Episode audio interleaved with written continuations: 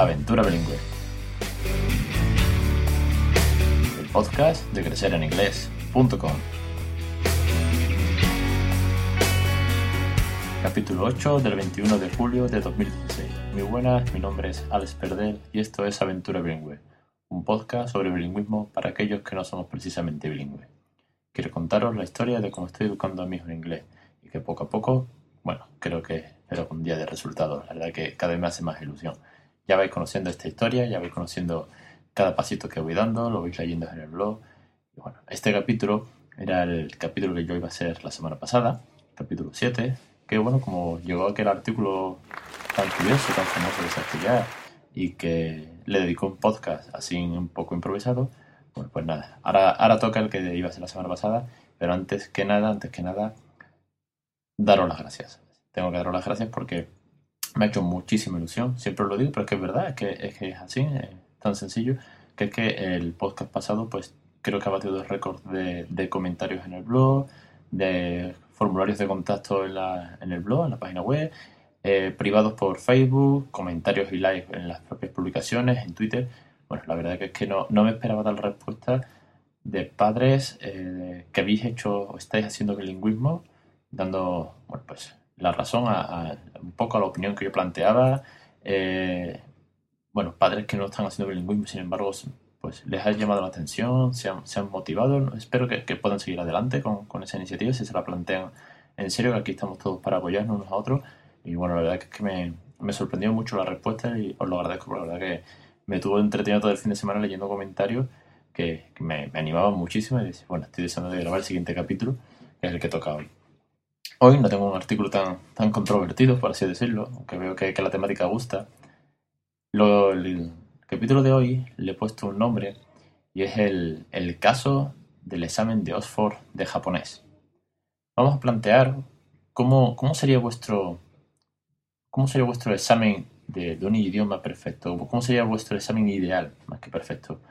Estamos acostumbrados, y ya hemos hablado muchas veces de, de la problemática de exámenes de gramaticales que tenemos aquí, que tienes que rodear la palabra adecuada, que tienes que sacar un tipo T, que tienes que hacer una redacción eh, de 300 palabras, que bueno, en un momento dado, pues no, es que esté nada mal redactar, ¿no?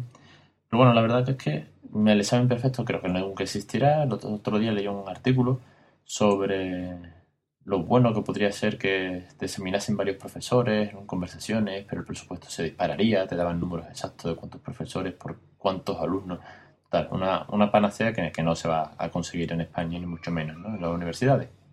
No hay presupuesto a día de hoy, mucho menos para, para este tipo de, de, exámenes.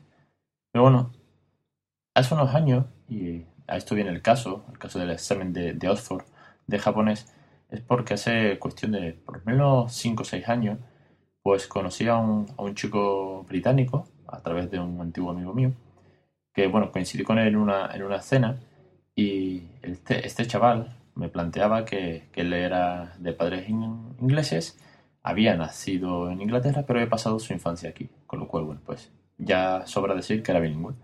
Dominaba perfectamente el español perfectamente el inglés. Había ido a colegios españoles, había hecho toda su, su infancia aquí, pero ya en la parte adolescente había vuelto a Inglaterra. Entonces, en esta cena, en la que estábamos unos unos cuantos amigos, pues daba la casualidad de que yo estaba justo haciendo, estudiando en una academia de, inglés, tuve un año y pico, y, la verdad que es que, pues como, como con todo, como cuando te apuntas al gimnasio, a lo mejor empiezas muy motivado y te vas cansando, te vas quemando y, pierdes la motivación. Entonces yo le estaba planteando, esto ya era cerca del verano, ya casi terminando el curso académico este de la academia, y, le planteaba que bueno, que estaba un poco quemado, que, que pasaban los días y los meses y no, no terminaba de avanzar, que había personas en el grupo que seguían estancadas y los que íbamos un poco con más hincapié porque queríamos aprender o porque querían prepararse un examen, pues estábamos un poco parados.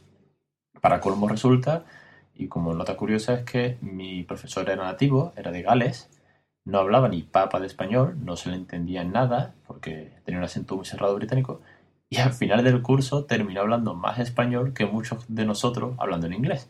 Con lo cual, pues obviamente eso de las clases forzadas en inglés duraron poco, porque él al final se tuvo que esforzar en hablar en, español. No sé, bueno, le decía que, que, no lo entendía, que no, que no había las maneras de, ir a la academia a las 9 de la noche, lo cual ya era un, sacrificio bastante alto, ir a las 9 a estudiar inglés, como para ponerme a hacer eh, tipo test. O leer una redacción y tener que encontrar la palabra que dice tal o que busca el verbo que está conjugado en pasado perfecto. No sé, la verdad es que no, no, no me motiva, como ya os digo. Entonces él me, me comentaba que, bueno, que él era británico, que tenía el inglés bilingüe, el español bilingüe, muy bien, pero que él estaba estudiando japonés en Oxford.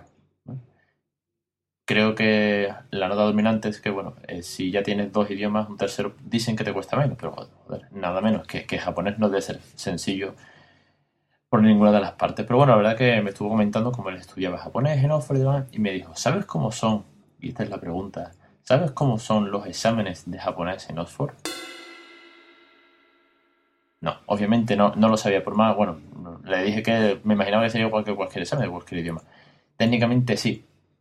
Pero en Oxford, eh, según me comentaba este chaval, que no he podido colaborar el dato al 100%, ellos solamente te hacen dos exámenes eh, al final del curso, si durante el curso no tienes exámenes, tienes clases pues eh, gramaticales, vocabulario, vídeos, conversaciones, un poco de todo.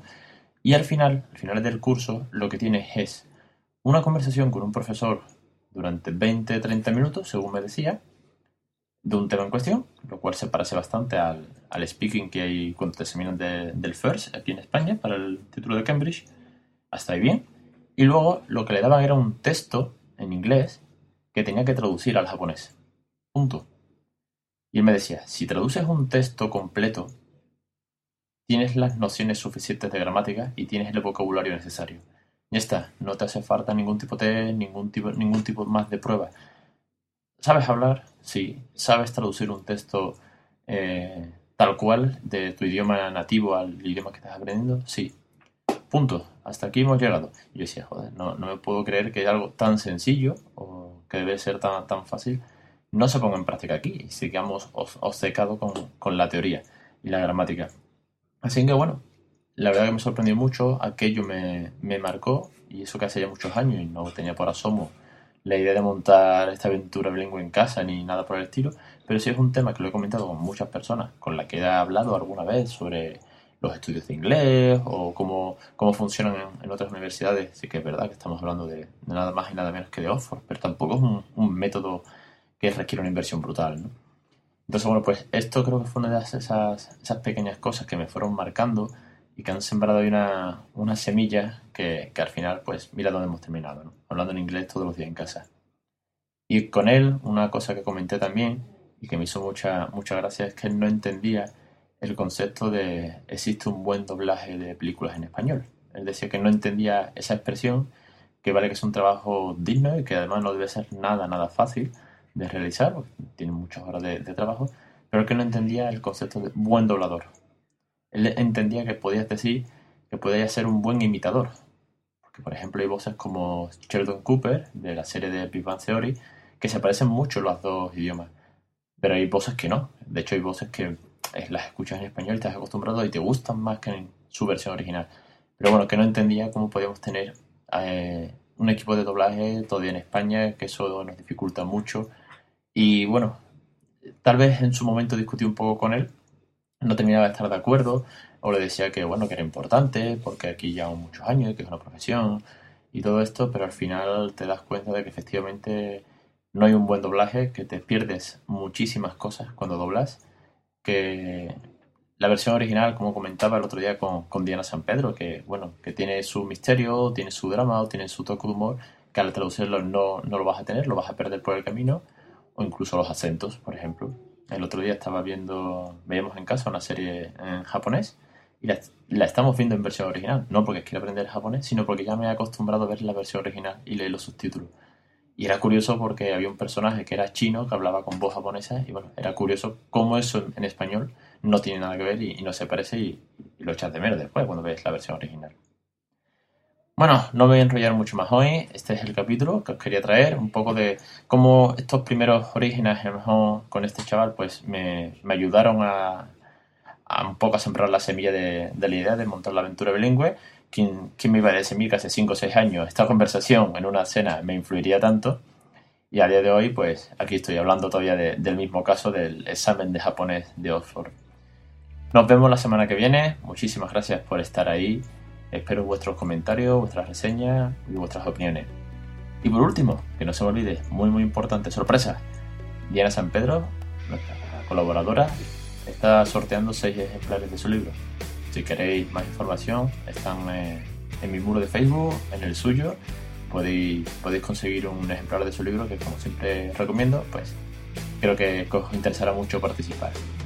Un saludo y os espero la semana que viene en un nuevo capítulo de Aventura Bilingüe, el podcast de crecereninglés.com.